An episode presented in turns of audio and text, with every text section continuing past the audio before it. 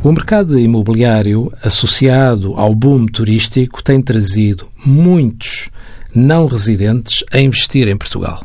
No que respeita à tributação, que é o que aqui nos traz nestas crónicas, tratando-se de rendimentos da utilização de imóveis situados em Portugal, há que separar aqueles que se classifiquem como rendimentos perdiais, a incluir na categoria F do IRS, ou rendimentos resultantes de prestações de serviços, nomeadamente o tão popular alojamento local.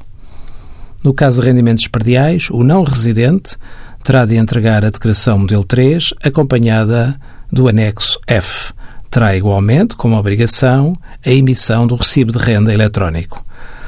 Tratando-se de alojamento local ou similar, são rendimentos enquadrados na categoria B do IRS e, como tal, implica a entrega da declaração de início de atividade pelo não residente. A entrega da declaração modelo 3 será, neste caso, acompanhada do anexo C ou B, consoante a atividade seja tributada pelo regime da contabilidade organizada ou, anexo B, pelo regime simplificado. Para os não residentes que obtenham estes rendimentos em Portugal, não serão consideradas na liquidação do seu IRS as deduções à coleta e a situação pessoal ou familiar destes.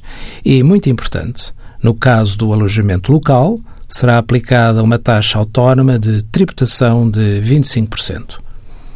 Envie as suas dúvidas para conselhofiscal.tsf.occ.pt.